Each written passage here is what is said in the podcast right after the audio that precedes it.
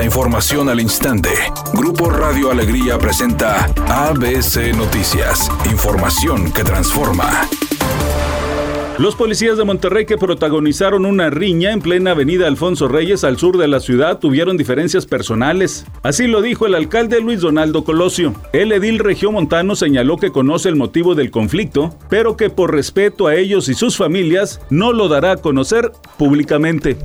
El subsecretario de Seguridad Pública Federal, Ricardo Mejía Verdeja, informó que en el caso de la joven Devani Escobar no se descarta el feminicidio y dijo que continuarán colaborando con las autoridades de Nuevo León hasta agotar todas las líneas de investigación para que se haga justicia y no dar cabida a la impunidad. Hay un grupo interinstitucional que continúa de manera permanente, que está en sitio con la Fiscalía de Nuevo León y con el gobierno del Estado. Se ha insistido, que es la instrucción del gobierno federal, en agotar todas las líneas de investigación sin descartar, desde luego, la posibilidad de un feminicidio.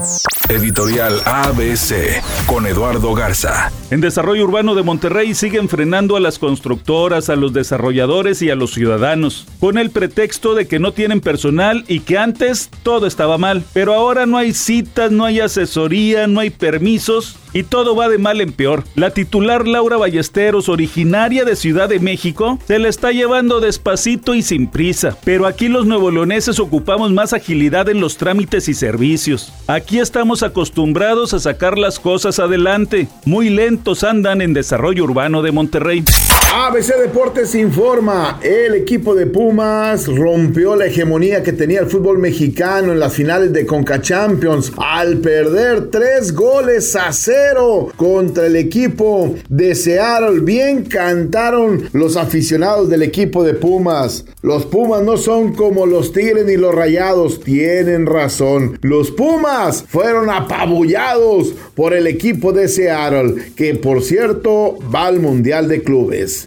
La cantante Marisela se encontró con los integrantes de la prensa nacional, a quienes sorprendió y dejó con la boca abierta cuando tocó el tema de las acusaciones de abuso que hizo Sasha sobre Luis de Llano. Ella consideró que para cuando alguien tiene 14 años ya sabe que está bien y que está mal y que si se sostiene una relación, pues propiamente un abuso no es. También cuestionó la actitud de los papás de Sasha y dijo que dónde estaban, que por qué dejaron que esto ocurriera. Temperatura en Monterrey 32 grados centígrados. ABC Noticias, información que transforma.